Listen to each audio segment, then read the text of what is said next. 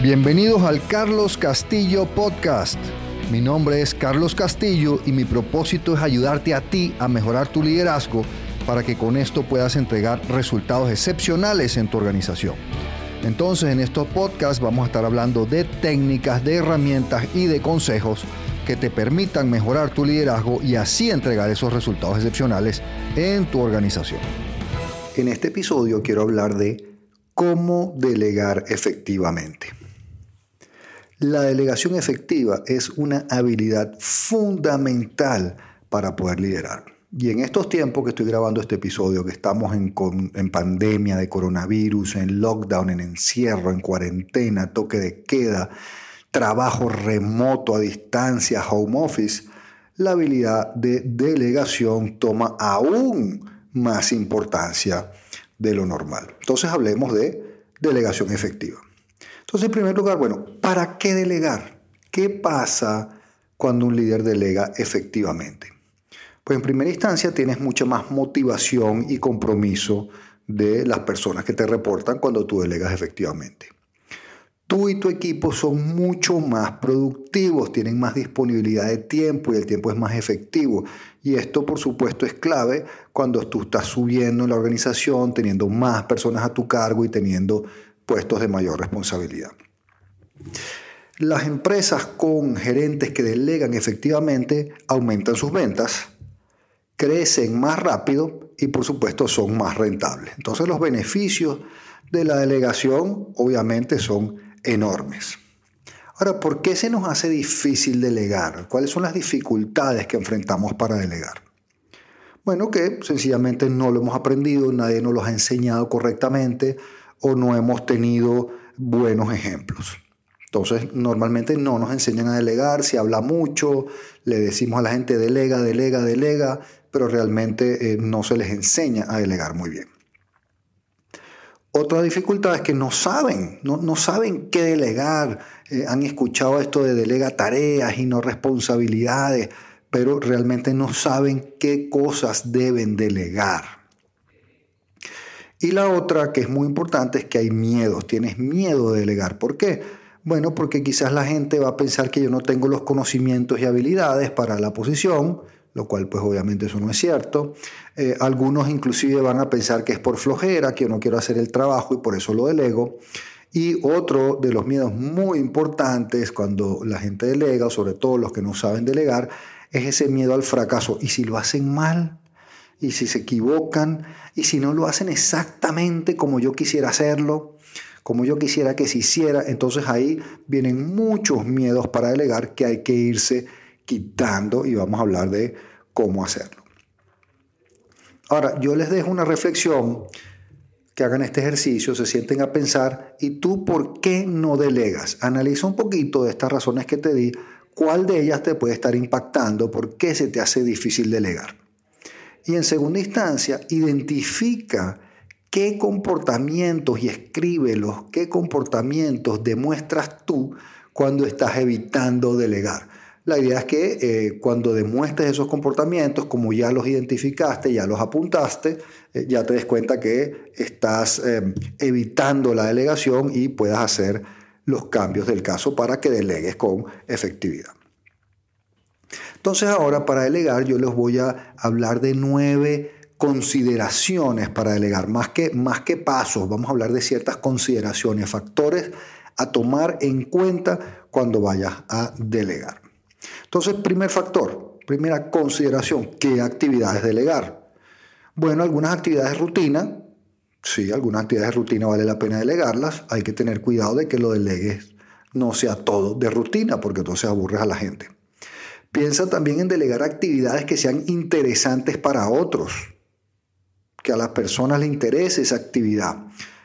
Piensa en delegar actividades que otros pueden hacer mejor que tú.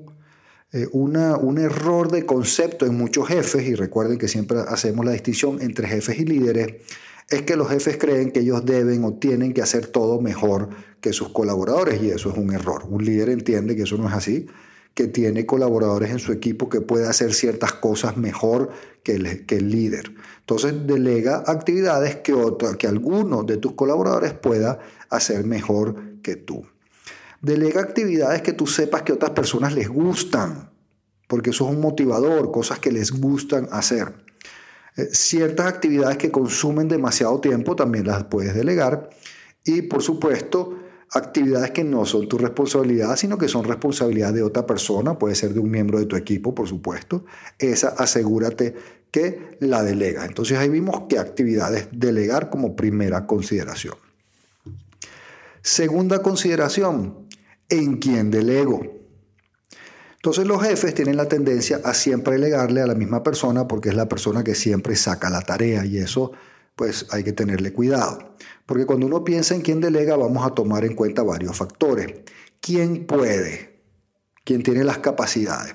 ¿Quién quiere? ¿Quién quisiera esta actividad? ¿Quién quisiera hacer esto? Pero hay otras bien importantes, es cómo desarrollo a la gente, o sea, esta actividad a quién le va a ayudar a obtener nuevos conocimientos, y desarrollar nuevas habilidades en mi equipo. Y en algunos casos a ese es al que se la debo delegar, porque es una actividad de desarrollo. Y por último, por supuesto, hablamos del miedo a los errores y hay que tener cuidado con eso, no hay que descontarlo por completo. ¿Qué riesgos estás corriendo cuando delegas en una persona cierta actividad? Entonces hay que medir bien los riesgos, hay que minimizar los riesgos. Y dentro de esta consideración de a quién delegar, cuando decidas delegar en una persona, explícale por qué lo elegiste para delegarle esa responsabilidad tomando en cuenta las consideraciones que hemos hablado, que son qué actividad delegar y en quién delegar. Explícaselo claramente. Entonces esa era la segunda consideración, en quién delegar. Ahora veamos la tercera consideración importante darle claridad a la persona de lo que le delegaste. Aquí está todo ese reto de lo que es delegar una responsabilidad versus delegar una tarea. Y les voy a dar un ejemplo eh, real de mi vida, eh, muy, muy sencillo y muy ilustrativo, creo yo. Pues yo vivo, en, yo vivo en un país en desarrollo y pues en mi caso particular yo tengo un chofer. ¿Ok? Eso pues en, en nuestros países ya saben que, que es relativamente frecuente. Entonces yo tengo un chofer y yo le delegué a él la responsabilidad de que mis carros, de que mis vehículos estuvieran buenos. Entonces, mire qué interesante, yo le dije, mire, su responsabilidad, por supuesto, aparte del trabajo del día a día, de conducir, de conducir con, con seguridad, con cuidado y todos esos temas, y no puede tomar y no puede hablar por el celular ni chatear mientras conduce y tiene que utilizar el cinturón y todos los pasajeros del vehículo tienen que utilizar el cinturón. Después de esas partes, yo le dije, mira, tu responsabilidad es que los vehículos estén siempre impecables. Eso quiere decir, tienen que estar limpios por dentro, por fuera, tienen que tener sus servicios al día, eh, cualquier problema que tenga, alguna falla, alguna luz, algo, algo que no esté funcionando, algún ruidito, tu responsabilidad es tener todo impecable. Y entonces, para darles un ejemplo concreto, él me dice, bueno, pero entonces, ¿los lavo yo o los llevo a un car wash, a un autolavado? Y yo le dije, no sé, decide tú. Y entonces me dice, no, entonces yo creo que mejor los lavo yo, porque los voy a tener más bonitos. Buenísimo, excelente, lávalos tú entonces, estoy de acuerdo. Y me dice, mire, pero entonces yo tengo que comprar shampoo, esponjas, trapeadores, cepillos, todos los productos para, para tener los carros bien limpios. Excelente, ¿cuánto dinero necesita? Y para hacerles la historia corta, pues este señor siempre, cuando ve un carro sucio, sencillamente lo lava. Yo prácticamente nunca le digo, lávame el carro o lávame un carro. Él, lo hace solito. Él me dice, mire, eh, ya estamos cerquita de los kilómetros para el servicio, hay que pedir cita al servicio. Y muchas veces le digo, bueno, ve y pídela. Entonces yo le delegué una responsabilidad versus, versus delegarle una tarea. Si yo le hubiese delegado una tarea, yo le hubiera dicho, bueno, yo quiero que me laves el carro dos veces a la semana. Eso sería delegar una tarea. Pero entonces quizás yo tendría el carro sucio con más frecuencia porque quizás hay que lavarlo en una semana tres veces. Entonces eso es delegar una responsabilidad versus una tarea. Eso es un ejemplo que espero que les ayude. Cuando estás dando claridad en esta tercera consideración, tienes que explicarle claramente dónde puede decidir la persona, o sea, hasta dónde está su área que puede decidir tiempo, gasto, gente, todo eso. Y de la misma manera, donde no puede decidir, donde no tiene autoridad, donde no le estás delegando potestad, para decidir. Entonces esa es la tercera consideración, darle claridad a las personas de lo que les estás delegando. La cuarta consideración es también formalizar cuáles son los resultados esperados. ¿Qué resultados esperas tú que esa persona te entregue de esa responsabilidad que le estás delegando? Como les hice, mi ejemplo con lo del chofer es que los vehículos siempre estén limpios, que los vehículos estén en buen estado, que tengan sus servicios al día. Yo le aclaré los resultados esperados. En el caso donde tú estás en una organización, el primer punto aquí es explicarle a la persona cuál es la relación y el impacto que la tarea delegada y el resultado esperado va a tener en la estrategia de la organización. Después tenemos que establecerle objetivos claros y criterios de medición del éxito. ¿Cuáles son esos famosos indicadores, lo que en las organizaciones llamamos los KPIs, los Key Performance Indicators, los indicadores claves del desempeño? ¿Cuáles son esos indicadores con los cuales tú vas a medir el éxito en esta responsabilidad que has delegado? Entonces ese es el cuarto punto, aclarar formalmente cuáles son los resultados esperados. Quinto punto es asegurar que la persona tiene los recursos adecuados para cumplir con la responsabilidad que, le has delegado. Utilizando de nuevo mi ejemplo del chofer, pues si yo no le permito comprar los materiales para lavar los vehículos, pues es imposible que él cumpla la responsabilidad.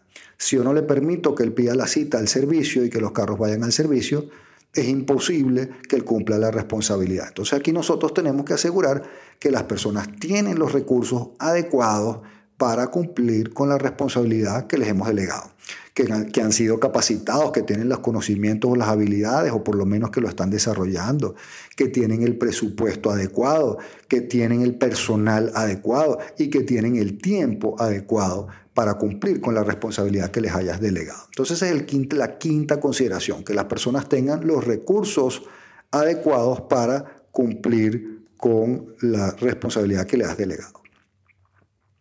Sexta consideración, establece cómo le vas a dar seguimiento a esta responsabilidad delegada. Aquí el reto es lograr un balance para no microgerenciar, para no hacer un micromanagement, para no ser un micromanager, pero el otro extremo es no subgerencial, no, no, no subgerenciar, no dejarlo perdido en el espacio y que no sepa cómo va y llegar a sobre todo una responsabilidad que es de más plazo, que digamos algo que dura dos meses, y cuando ya estemos en la última semana, venir a ver cómo va, porque si hay cualquier problema no te va a funcionar.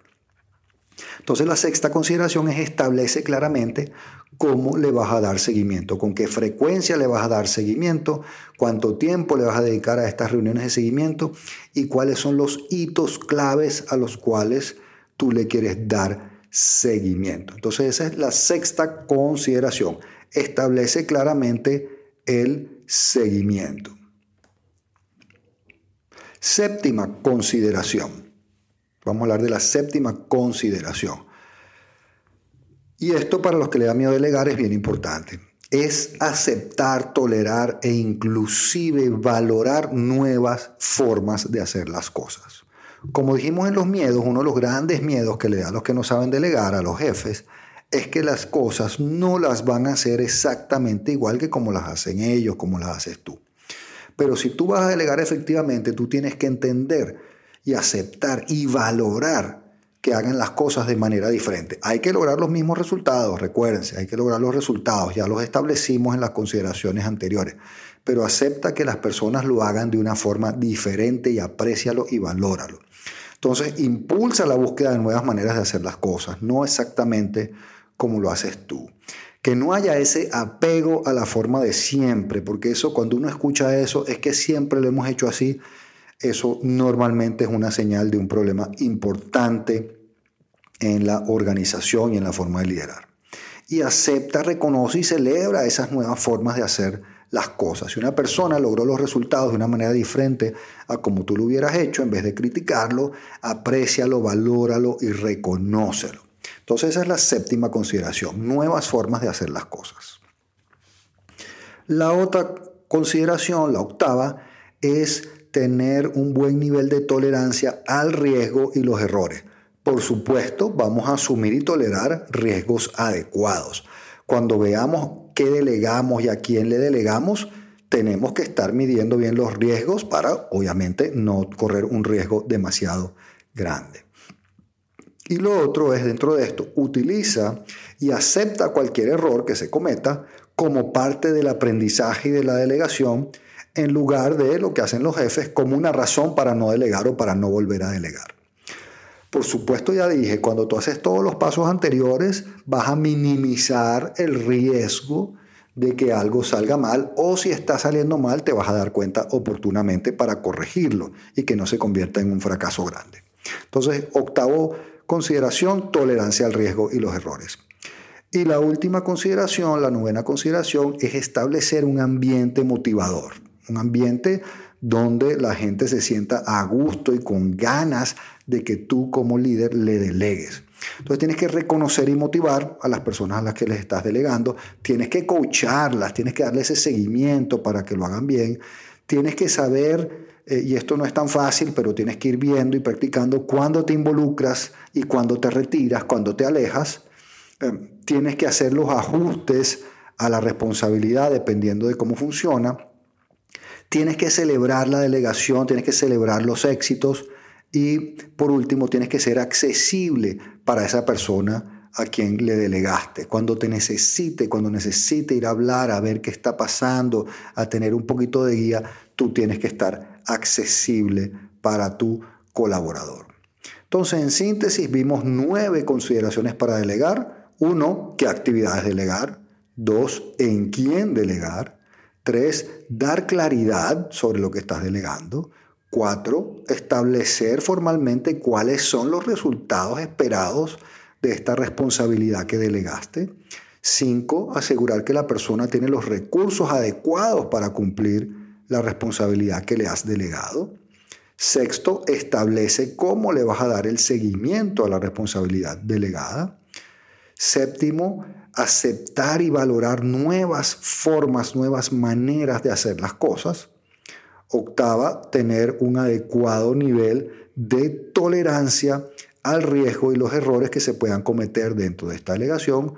Y novena, establecer un ambiente, crear un ambiente motivador para esas personas a las cuales le estás delegando. Pues espero que estas nuevas consideraciones los, los ayude enormemente a mejorar su delegación, sobre todo en esta época tan difícil de trabajo remoto donde la delegación se vuelve aún más importante para ser un buen líder.